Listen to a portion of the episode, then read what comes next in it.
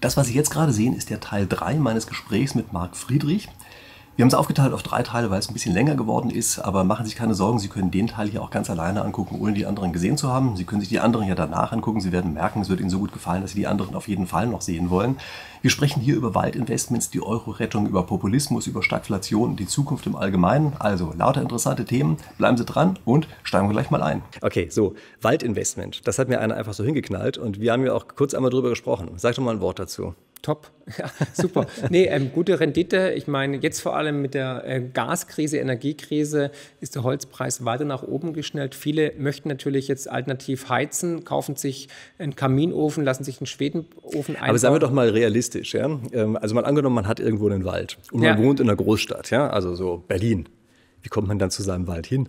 Wer sagt einem, dass nicht die ganzen anderen einem das Zeug da rausklauen? Ja, kann natürlich sein, klar, natürlich. Also wenn die, wenn die, die Zustände sich hier verschärfen, ist es natürlich gut, durchaus möglich. Aber Fakt ist, man kann natürlich auch den Wald dann einschlagen lassen, verkauft es und kann davon dann irgendwie Holz vor Ort kaufen oder halt seine Gasrechnung bezahlen. Also dahingehend, mhm. es ist Win-Win-Win. Und ähm, Wald ist limitiert und Wald wird immer benötigt über Bauholz, Brennholz und deswegen ein gutes Investment und ich habe es immer empfohlen.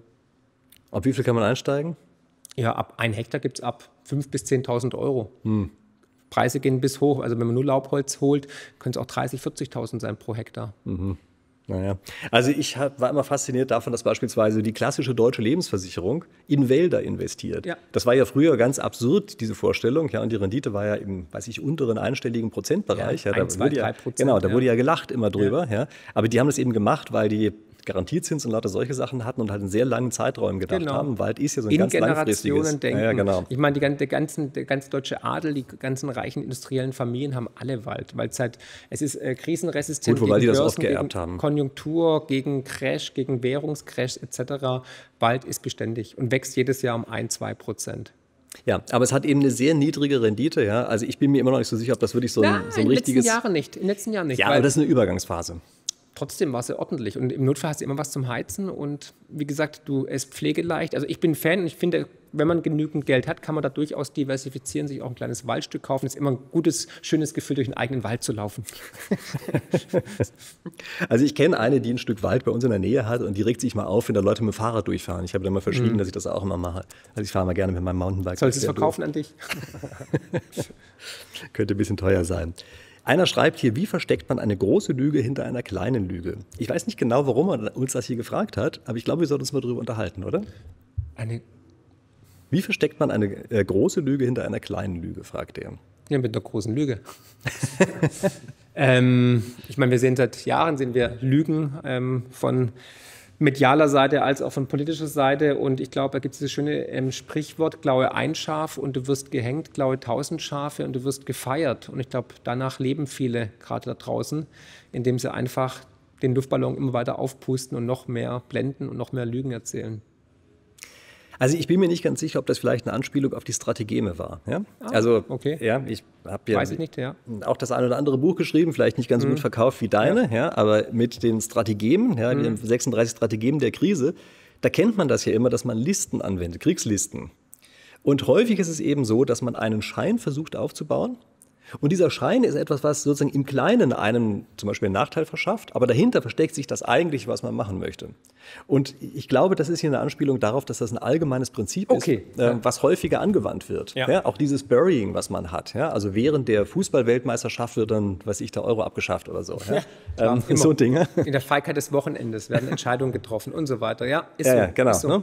Also das scheint wohl so etwas zu sein. Also ich habe das mal so einfach hier mit auch die Liste draufgenommen, weil es, glaube ich, so ein Erinnerungsposten ist, ja. dass man, wenn irgendwas gerade von allen besprochen wird, man Guck, dann mal nachgucken sollte, was es noch was so gibt. Was ist wirklich passiert? Genau, ja, da bin ja? ich d'accord, weil da glaube ich ganz fest daran, dass praktisch vieles ist Schall und Rauch, ist Ablenkung, ist Brot und Spiele.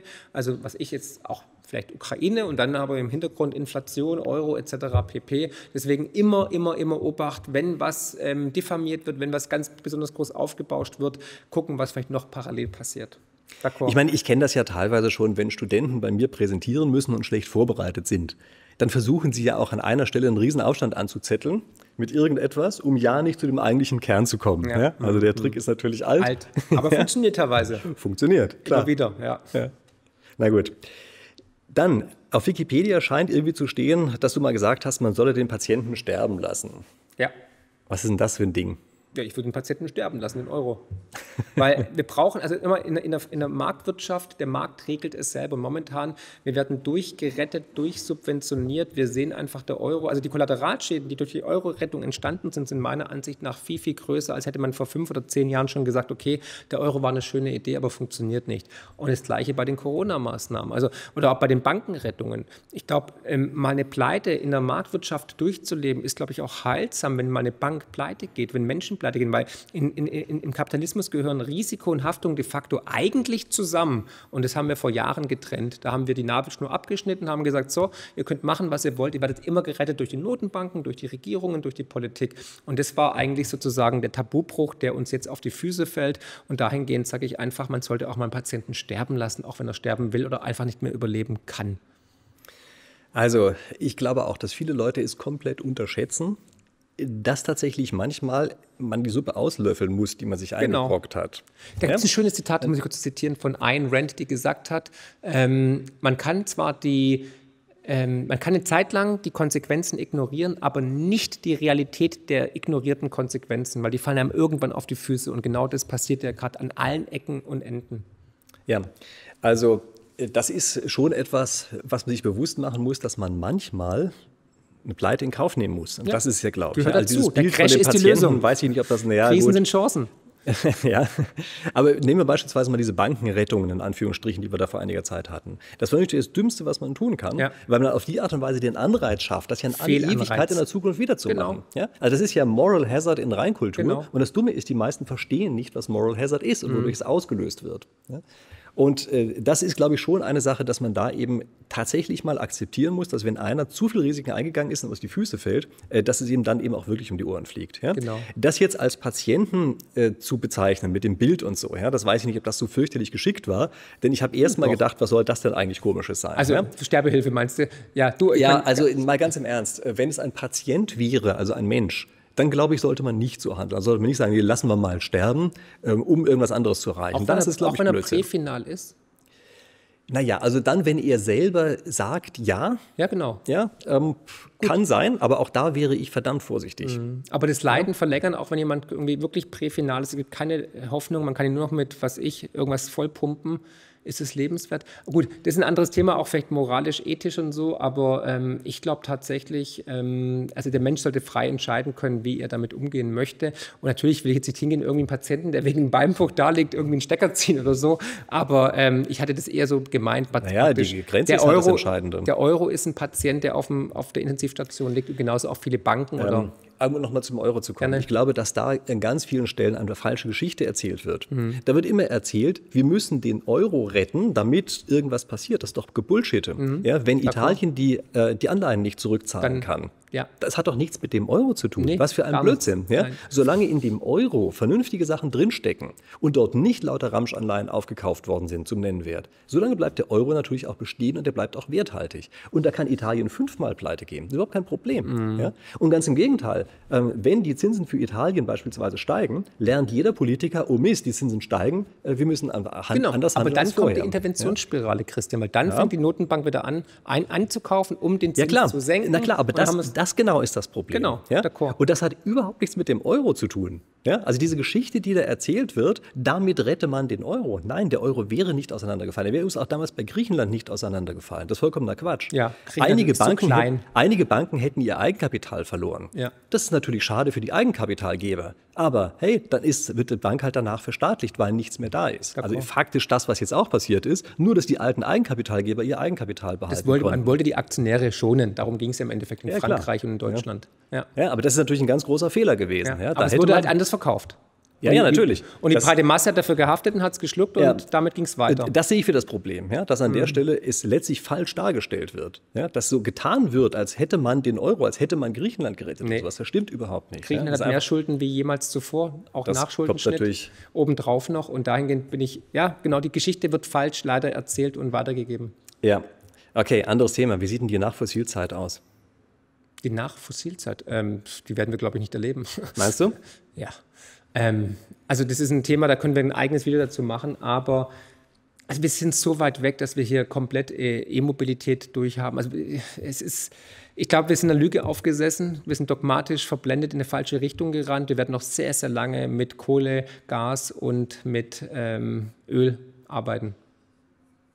Wieso glaubst du das? Weil, die, weil ich mir die Daten und Fakten anschaue, weil ich einfach sehe, allein wenn wir die E-Mobilität in den westlichen Ländern nur umsetzen wollen würden, gibt es gar nicht genug Mangan, Kobalt oder Nickel no chance. Ähm, es gibt keine Möglichkeit, dass wir Deutschland ähm, mit erneuerbaren Energien äh, versorgen können, weil hier viel zu wenig Wind weht und viel zu wenig Sonne scheint. Wir haben auch nicht die Speicherkapazitäten, die können es vielleicht mal irgendwann geben, aber momentan haben wir sie noch nicht. Es Warum können wir das Zeug nicht in der Wüste erzeugen und dann hierher pumpen? Ja, über welche Trassen? Nee, die müssen wir bauen. Ja, bezahlt die und mit welchen Rohstoffen. Also den, den Rohstoffverbrauch, den wir brauchen würden, um komplett auf E-Mobilität umzuschwenken, ist völlig unrealistisch, würde jeder seriöse Wissenschaftler bestätigen. Ich glaube, die Politiker haben sich verrannt. Das klingt alles schön, Greenwashing, ESG und so weiter, aber es ist Marketing und es ist leider ähm, Augenwischerei. Es ist völlig irre, irre, äh, irrational und unrealistisch. Wir werden niemals 100 Prozent unabhängig von fossilen ähm, Energieträgern sein. Wir werden in Zukunft Atomkraftwerke haben, ja, die sind auch ESG-neutral oder ähm, klimaneutral, CO2-neutral, aber wir brauchen vor allem Kohle, Gas und Öl. Ich glaube, da werden wir eine Renaissance erleben. Also weltweit äh, möchte ich dafür meine Hand mal nicht ins Feuer legen. Ähm, ich glaube, dass es eine Frage der Zeiträume ist. Hm? Also, ja, das, glaub, das ja, denken wir mal bis zum Ende des Jahrhunderts. Da sollte ja. es mich sehr wundern, wenn da noch in wirklich nennenswertem Umfang fossile Brennstoffe verwendet würden. Also bis dahin fände ich es wirklich sehr erstaunlich. Mhm. Ja? 2050 glaube ich, dass schon ein Großteil umgestellt ist. Und wir dürfen eins nicht vergessen, zu Grenzkosten von null Energie zu bekommen, ist schon eine schicke Sache. Und das kriegen wir damit. Die, die, Frage ist, wie kriegen wir die Versorgungssicherheit hin und wie kriegen wir es hin, dass 100 Prozent umgestellt sind. Ja, mhm. Das sind eigentlich die, ja. die wesentlichen Knackpunkte. Ja? Aber da dürfen wir natürlich auch nicht ganz vergessen, dass natürlich die Entwicklung weitergeht und wir durch diese weitergehende Entwicklung teilweise eben viel höhere Wirkungsgrade haben, andere technische Möglichkeiten und so weiter. Mhm. Problematisch finde ich, dass wir uns im Augenblick immer auch unbedingt auf einen Technologiepfad festlegen wollen. Also weil jetzt gerade mal Batterietechnik in ja. Autos zum Beispiel besser ist als Wasserstofftechnik ja. oder sowas, denken einige, das wird in alle Ewigkeit so bleiben. Und das ist natürlich vollkommener Quatsch. Ja, also das kann für einige Zeit so sein, das kann auch eine längere Phase so sein, vielleicht sind das 20, 30 Jahre oder sowas. Aber es sollte mich sehr wundern, wenn es nicht alternative Technologien gäbe, die zeitgleich oder parallel dazu entstehen würden und vielleicht nach einiger Zeit das auch komplett ablösen. Da bin ich bei ich glaube, dir. diese, diese Einengung auf bestimmte Technologien, mhm. das ist das Hauptproblem, was wir dabei ja, haben. Ja. Und bleiben wir mal kurz bei Kernenergie. Da bin ich mir relativ sicher, dass das zwar eine, eine Rolle spielt, ja. aber nichts Dominantes sein kann und mhm. eigentlich auch nur für wenige Länder der Welt taugt. Mhm. Also das ist was für typische, hochentwickelte, industrialisierte Länder. Länder. Die anderen, für die ist, macht es überhaupt keinen Sinn. Da ist meistens Solar ja sowieso das Bessere eigentlich in jeder Hinsicht, weil die auch oft Sonne haben übrigens. Ja. Ähm, und Atomkraft, das ist etwas, was für eine bestimmte Zeit hin als Übergangstechnologie sicherlich da ist. Und wenn da keine technologische neue Entwicklung kommt, ist das etwas, was, sagen wir mal, über die 10 Prozent nicht hinausgehen wird. Bin ich mir relativ sicher. Allerdings ist es natürlich eine nette Sache, weil es halt grundlastfähig ist genau. und so weiter und so weiter. Und sauber. Ja? Genau. Und sauber, genau. Ja. ja. Aber da habe ich ja gesagt, also die nächsten 100 Jahre, wie gesagt, also technische Innovation äh, mal vorausgesetzt, da was, kann da was passieren, aber ich glaube, den, den Glauben, dass wir bis 2030, 35 oder 50 komplett auf Kohle, Gas und Öl verzichten können oder auf Atomenergie, ist leider völlig naiv. Und ich lasse mich gerne eines Besseren belehren, aber das ist Status quo aktuell. Und jetzt müssten wir halt dann exponentiell technische Fortschritte machen, Speichermöglichkeiten finden und die sehe ich halt nirgends. Und vor allem die Rohstoffe gibt es nicht. Wir haben nicht genug Nickel, nicht genug Kobalt, nicht genug Mangan etc. Und ähm, 60 Prozent zum Beispiel von Kobalt kommt aus, ähm, aus Afrika, die anderen 40 Prozent kommen aus Russland. Wir haben Sanktionen gegen Russland erhoben, also es wird niemals funktionieren, dass wir alle mit einem Tesla rumfahren. Und wo soll der Strom herkommen, vor allem für die E-Mobilität? Ja, wobei das 20 Prozent mehr sind. Ja. Also keine Ahnung. Wir dürfen eines nicht vergessen. Mhm. Wir haben dadurch, dass wir in Deutschland ja Solartechnologie sozusagen salonfähig gemacht haben. Wir haben ja dafür gesorgt, dass der Wirkungsgrad dass so hoch Chinesen ist. Bauen. Dass es, ja. Natürlich, ja. Mhm. Aber das, ich glaube, die richtige Bezeichnung dafür ist ein Geschenk an die Welt, ja. was wir gemacht haben. Tolles, Und ja. Ja. ich finde, da können wir uns auch mal auf die Schulter klopfen für. Ja? Also ich finde, das ist eine Sache, das unterschätzen wir uns auch vollkommen. Ja? Und es ist eine völlig saubere Technologie, die inzwischen einfach einen Reifegrad erreicht hat, der wirklich sehr viel leisten kann. Also der in vielen Gegenden, glaube ich, auch Wohlstand bringen kann, ähm, der ohne diese Technologie nicht, nicht möglich gewesen wäre. Bei uns verlangt es eigentlich die Ergänzung mit Gas. Das ist das Gemeine dabei. Also die ganzen erneuerbaren Energien plus Gas sind die Sachen, die hier richtig gut funktioniert hätten. Dass wir jetzt Schwierigkeiten mit Gas haben, das ist ein bisschen doof. Das macht für meine Begriffe diese ganze, äh, das Umsteigen auf erneuerbare Energien wesentlich schwieriger. Das ist übrigens auch einer der Gründe, weshalb ich Nord Stream 2 am Ende eben doch für wichtig halte. Ja. Denn wenn wir wirklich umsteigen könnten auf erneuerbare Energien und mit Gas-Backup das Ganze ab abfedern könnten für 20 oder 30 Jahre, dann brauchen wir natürlich auch viel mehr Gas und dann wäre es schön, wenn wir eben diese ähm, Versorgungssicherheit hätten durch dann drei Pipelines und dann bitte aber auch eine Trans-Sahara-Pipeline. Mhm. Ja. ja, wie gesagt. Durch die wir dann übrigens früher oder später Wasserstoff oder was ähnliches, ein synthetisches Gas schicken können. Mhm. Ja. ja. Also das also, wäre da meine Vorstellung. Ja. Also wie gesagt, die technische Innovation wird vorangetrieben werden und vielleicht werden wir irgendwann auch dahin kommen, aber momentan finde ich es einfach unrealistisch. Das sollte mit der Realität ins Auge blicken. Und wenn der Politik es wirklich gelegen ist oder die wirklich die Versorgungssicherheit und die Wohltat der Bürger im Sinn haben, dann sollten sie jetzt eigentlich aktiv werden, Sanktionen teilweise stoppen, Nord Stream 2 vielleicht aktivieren und natürlich Gas, Kohle, Uran und so weiter weiter vorantreiben, meiner Ansicht nach. Aber gut, wir werden sehen. Ist unpopulär, ich weiß, aber vielleicht realistisch. Okay, hier schreibt einer, es gibt den äh, Negativity Bias. Also, dass wir dazu neigen, Dinge zu negativ zu sehen. Was hältst du davon? Ja, natürlich, klar. Also ähm, ich bin immer ein Freund von Winston Churchill, der gesagt hat, prepare for the worst, hope for the best. Also sich auf schlimmstmögliche Szenario vorbereiten, in der Hoffnung, dass es nicht eintritt und lieber ähm, sozusagen überraschig nach oben als nach unten hin zu enttäuschen. Und ich gehe erstmal vom Worst-Case-Szenario aus, in der Hoffnung, dass es nicht eintritt. Aber ich bin darauf vorbereitet, weil Vorsorge ist immer besser wie Nachsorge. Lieber habe ich dann äh, ein Jahr, eine Sekunde zu viel gemacht, als auch nur eine Sekunde zu spät nichts gemacht zu haben. Und deswegen bin ich davon. Also überzeugt. du glaubst, es gibt diese Negativitätsverzerrung ja. und sie ist auch sinnvoll. Sie kann nützlich sein, wenn man, sie, wenn man sich deren bewusst ist. Weil es gibt natürlich auch Leute, die sind dann in dieser Spirale drin und kommen dann von A nach B ne, im Kaninchenbau. Das kann auch negativ sein, auch für die Psyche. Aber ich, kann, ich finde, man kann es auch positiv lenken und dementsprechend auch für sich nützen. Also ich glaube, dass das bei uns mehr oder weniger genetisch veranlagt sein wird. Mhm. Ja, die Vorfahren von uns, die keinen Negativitätsbias ja. hatten, die sind nämlich von irgendwem aufgefressen worden. Ja, genau. ja. Es ist ein, ist ein Indikator. Ne? Achtung, Angst, Gefahr, ich renn weg. genau. Ja, oder dass man erstmal von dem schlechteren Fall ausgeht. Man muss dann eben tatsächlich aufpassen, dass man sich nicht in den Abgrund reißen lässt. Ja, genau, ja? genau. Depression etc. bin ich bei dir. Ja. ja. Na gut. Wo steht denn der MSCI World in 50 Jahren? Oh, das ist eine, eine Frage. also, ähm, du weißt ja, äh, Prognosen sind besonders schwierig, wenn es um die Zukunft geht. Wenn es ein MSCI noch gibt, was ich 250.000 haben wir dahingestellt. Ich finde es interessant, dass du nicht was ganz anderes antwortest. Nämlich, wenn das stimmt, was du immer sagst, ja. dann gibt es ja eine Hyperinflation. Dann mhm. steht der bei unendlich. Oder? Ja, ja, gut, aber das kann ja zwischendurch passieren. Dann gibt es einen Reset, einen Schuldenschnitt und so weiter. Ja. Also mhm. du, wie gesagt, ob es ein MSCI World überhaupt noch gibt in 50 Jahren, haben wir dahingestellt. Vielleicht haben wir dann ganz andere Parameter und Index. Naja gut, aber ich denke, man muss hier schon verschiedene Sachen mit berücksichtigen. Also zum einen, wenn es zwischendurch tatsächlich erhebliche Inflation gäbe, also sagen wir mal ruhig Richtung Hyperinflation, dann darf man nicht vergessen, dass der MSCI World mehr oder weniger gegen unendlich geht. Das heißt also, diejenigen, die Geld haben, verlieren mhm. alles und die den MSCI World haben, haben eben noch den MSCI World. Ja. ja? Also das ist nämlich, glaube ich, die Aussage, die dahinter steht. Ja. ja.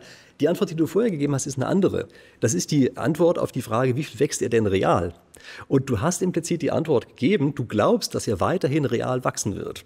Ja, das ist eigentlich eine optimistische Message. Ja, bin ich ja. Ich, bin ja ich glaube ja an die Produktivität der Menschheit, dass wir immer mehr Wertschöpfung betreiben. Also nochmal, wenn du dir die Geschichte der Menschheit anschaust, ist eine riesen Erfolgsgeschichte. Schau dir allein mal China an, letzten 30 Jahre, dass da knapp 800 Millionen Menschen aus der Armut in den Mittelschicht gehoben wurde. Das war der Kapitalismus und das war in einem kommunistischen Land, das spricht ja Bände. Und dahingehend, ich bin Grundoptimist, Krisen sind Chancen. Und die Menschheit hat sich immer weiterentwickelt und in den letzten Jahren sogar, finde ich, oder in den letzten Jahrzehnten exponentiell. Überleg dir mal, wie vor 100 Jahren die Menschen gelebt erlebt haben und jetzt und wie schnell wir reisen können, was wir lernen. Wir haben momentan mehr tägliche Einflüsse als ein Mensch vor 150 Jahren in seinem gesamten Leben. Also wir lernen mehr, wir, wir sind effektiver, effizienter und so weiter. Ob es an Lebensqualität zugenommen hat, sei mal dahingestellt. Aber ich bin ultra bullisch, was die Menschheit angeht, weil die Menschheit durch Krisen lernt und immer sich weiterentwickelt. Deswegen bin ich positiv gestimmt, was uns angeht. Also wenn man mal über ganz lange Zeiträume hinweg die Leistungsfähigkeit von Technologie abträgt, ja. Und das logarithmisch.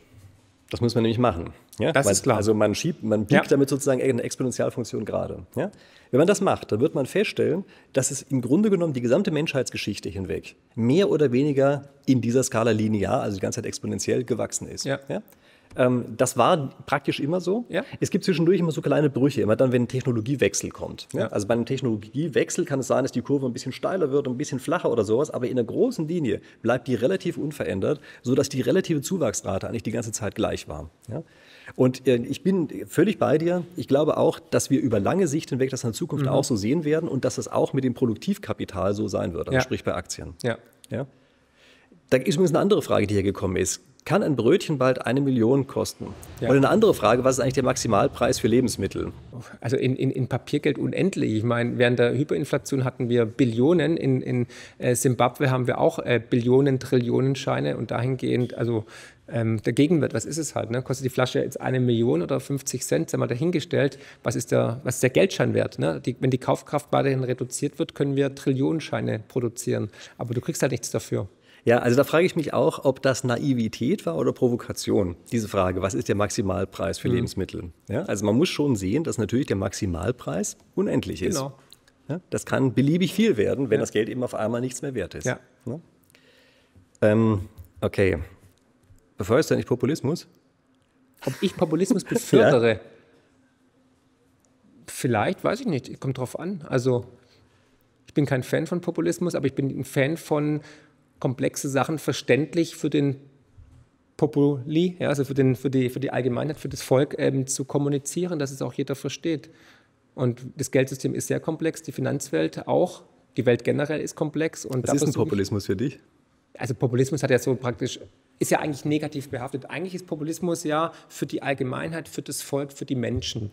Aber in den letzten Jahren durch ähm, Protagonisten wie Boris Johnson und Trump und so weiter ist Populismus natürlich eher negativ behaftet.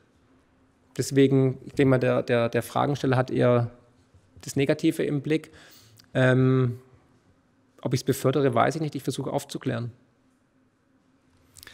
Ja, also beim Populismus, ich glaube, dass das eine bestimmte Politikform ist. Also dann, wenn man versucht, Dinge weiter mehr zu reduzieren, als sie reduziert werden dürfen, dann betreibt man eigentlich Populismus. Das heißt also, wenn man versucht, Antworten zu geben, von denen man eigentlich beim Geben weiß, dass sie falsch sind, aber sie schnell überzeugend klingen in dem Augenblick, dann macht man das. Und Populismus ist nicht einfach nur das, was die anderen machen, also die politisch Andersdenkenden, sondern Populismus ist wirklich ein bestimmter Politikstil. Und bei diesem Politikstil wird eben, wie gesagt, dieses übermäßige Vereinfachen angewandt, ja, um bestimmte andere Ziele zu erreichen.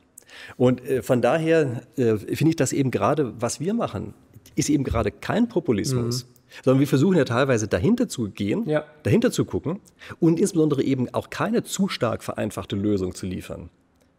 Genau, wir versuchen es Also da, da wäre ich schon wirklich sehr vorsichtig mit solchen Sachen. Wie gesagt, man weiß bei sowas hier nie so ganz genau, wo das herkommt. Ja? Man nennt ja heutzutage gern populistisch immer das, was die Andersdenkenden tun. Ja? Besonders dann, wenn es nicht links ist. Aber das ist natürlich vollkommener Käse. Ja? Es Ja. kann natürlich genauso linken Es gibt Populismus linken geben. Populismus, ja? genauso wie rechten, klar. Ähm, in der Tat, ja. Und ich glaube, das ist wirklich ein Politikstil, ja. Und es ist einer, bei dem eben, weiß ich, an Gefühle appelliert wird, statt an äh, vernünftige Gedanken und solche Sachen, ja. Und ähm, daher, also ich kann das nicht sehen, ja, dass das Populismus ist. Dankeschön. Es kann, ja, ähm, es mag sein, dass es überspitzt ist, dass es provokativ ist oder sonst solche Sachen, aber das ist was anderes als Populismus. Ja. Populismus heißt sich tatsächlich nur noch äh, abwenden von dem, was man vernünftig denken kann und hin zu diesem Gefühls Gedusel oder sowas. D'accord, Ja? ja. Okay, gut, sehr schön. Ähm, jetzt noch eine Sache, die ich für wichtig finde: Währungsmonopol des Staates. Da sind wir sicherlich nicht einer Meinung, oder? Du sagst, es ist Bullshit, oder? Mhm. Ja. Okay, warum? Weil in der Vergangenheit immer das Währungsmonopol des Staates gescheitert ist und der Bürger dann viel Geld verloren hat, zwischen 50 und 100 Prozent. Bei jeder Währungsreform, bei jedem Crash, egal ob Argentinien, Mexiko, Deutschland, Italien, Türkei, you, you name it. Also Geld kommt und geht und leider scheitert das Geldsystem des Staates immer. Wer sagt dir, dass das Private nicht genauso wäre? Soll ich mal sagen, was das Hauptproblem des privaten Geldes wäre? Du hast eine Konkurrenz zwischen den ganzen verschiedenen, vielen kleinen Dingern. Ja. Du kannst am Ende überhaupt nicht mehr unterscheiden, was ist eigentlich noch seriös, was wird richtig gehandhabt, ähm, wo machen sie genau die gleichen Deswegen Sachen wie die so Staaten. genau. Ähm, und du weißt auch nicht so schnell, ob Bitcoin nicht auch, ein- auch ein großer Scam ist. Ich wäre ganz Am vorsichtig. Anfang ja, am Anfang ja, aber jetzt in der Zwischenzeit würde ich sagen, ist es etabliert, ist eine robuste Blockchain, seit 13 Jahren aktiv und ich finde halt den Wettbewerb zwischen Staaten, aber auch den Wettbewerb zwischen Unternehmen oder auch zwischen Geldsystemen sehr attraktiv. Das haben ja die Österreicher so gerne propagiert und deswegen kann jeder frei entscheiden, gehe ich in Dollar, gehe ich in Franken, gehe ich in Euro oder oder gehe ich in Gold, Silber, Diamanten oder Muscheln oder Bitcoin? Wenn die Transaktionskosten und die Informationskosten nicht zu hoch sind. Ja? Ja. Und also vor einiger Zeit hätte ich das, glaube ich, auch noch für eine charmante Lösung gefunden. Inzwischen, wo ich weiß, wie einzelne Unternehmen Standards, Industriestandards jedes Mal absichtlich zerstören. Ich habe da so ein Unternehmen im Kopf, das ist so eins mit so einem angebissenen Apfel. Ja? das nicht nur absichtlich machen, sondern dafür auch noch gefeiert werden. Ja. Genau das Gleiche würde dir bei Geldsystemen auch passieren. Und du hast recht, staatliche Geldsysteme haben natürlich Probleme. Aber private Geldsysteme werden noch viel mehr Probleme haben. Sie haben nämlich all die Probleme, die staatliche Geldsysteme haben, plus die Sache, dass sie kleiner sind und ähm, äh, in Konkurrenz zueinander stehen und Ja, solchen Dingen. Ich genau. glaube nicht, dass das eine Lösung Aber ist. nee, das glaube ich auch nicht. Und ich glaube auch, dass da die österreichische Schule falsch liegt. Na, ich glaube, privates Geld sehe ich auch nicht als Lösung, wird auch, wird auch scheitern. Hat man ja jetzt auch gesehen bei einigen Kryptowährungen, Stablecoins, die dann implodiert sind. Und deswegen glaube ich einfach, dass ein dezentrales Wertmedium wie Bitcoin sehr attraktiv und spannend ist. Na gut, werden wir sehen. Ja? Oder Gold. Da, gut, Gold ist natürlich nicht unbedingt privates Nee, Geld. das ne? ist, das ist äh, öffentliches Gut eigentlich, kann jeder besitzen. Jeder kann seine eigene Bank sein, bei Bitcoin oder bei Gold. Und Naja. Bitcoin wird ja auch aus dem Grund digitales Gold genannt. Okay, kriegen wir das gleiche Szenario wie in den 70er Jahren? Du meinst ähm, Stagfla- Stagflation? Ja, und das lange? Also ich bin da immer Hin und Her überlegen, weil es gibt die 40er Jahre mit der Inflation, die hoch war, als auch dann die 70er Jahre durch die steigenden Rohstoffpreise. Vieles spricht für beide Szenarien. Also es gibt für den einen Case gute Argumente und für den anderen Case gute Argumente. Ähm, ich denke, momentan überwiegt tatsächlich das 70er Jahre Stagflationsrisiko. Momentan, aber es kann sich ändern. Wie lange? Ich war eine Zeit lang war ich ganz klar dafür positioniert, dass ich gesagt habe, es wird wie die 40er Jahre sein. Wie lange? Ja, gut, ein, zwei, drei Jahre kann es schon, kann, schon passieren, dass wir praktisch hohe Inflationsraten haben bei einer schwachen Wirtschaft. Es kann was viel Schlimmeres passieren, was sich die meisten im Augenblick nicht vorstellen.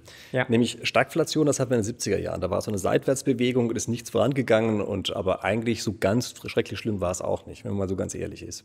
Wir können natürlich auch das Japan-Szenario haben. Es ist einmal super hoch Ja. und dann geht es runter und es geht runter und es geht runter und es geht jahrzehntelang runter. Vegetieren. Ja? Ja. Und es geht nie Zombie. wieder hoch.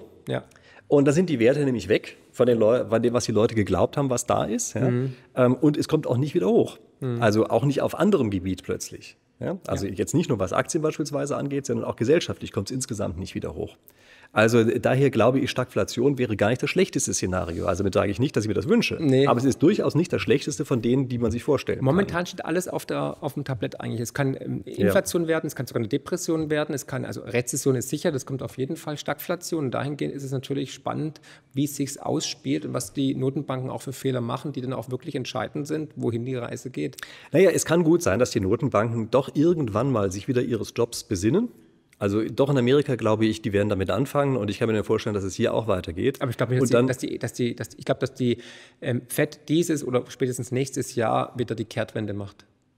Gut, kann natürlich sein, ja, aber es ist durchaus eine Sache, dass die sich daran erinnern können und einfach sagen, die Party ist vorbei, der Sekt wird weggeräumt und jetzt sieht man zu, wie der rauskommt. Mhm. Ja? Und eine vernünftige Notenbank würde das natürlich auch tun. Ja, Ja? würde. Ähm, ja, genau. Aber es hat sie in der Vergangenheit auch gelegentlich mal getan. Also es kann schon sein, dass solche Sachen wieder passieren. Aber guck dir die Schuldenstände an, sowohl von den Unternehmen als auch die Staatsschulden und die Privatschulden. Das ist in den USA zum Beispiel sehr, sehr hoch. Dahingehend sich da nicht viel Spielraum. Die haben mehr Spielraum wie die EZB auf jeden Fall, aber unendlich hoch können sie die Zinsen auch nicht jagen.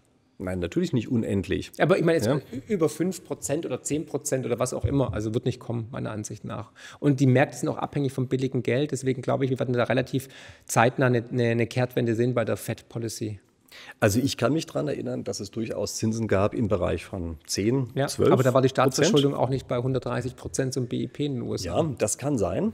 Ähm, aber auch da muss man natürlich sehen, auf dem Weg dahin gibt es ja Anpassungsprozesse. Mhm. Ja? Und wir brauchen im Augenblick ja auch gar nicht diese exorbitant hohen Zinssätze wie damals. Ja? Das war ja auch teilweise der damaligen Zeit geschuldet. Also warten wir mal ab. Ja?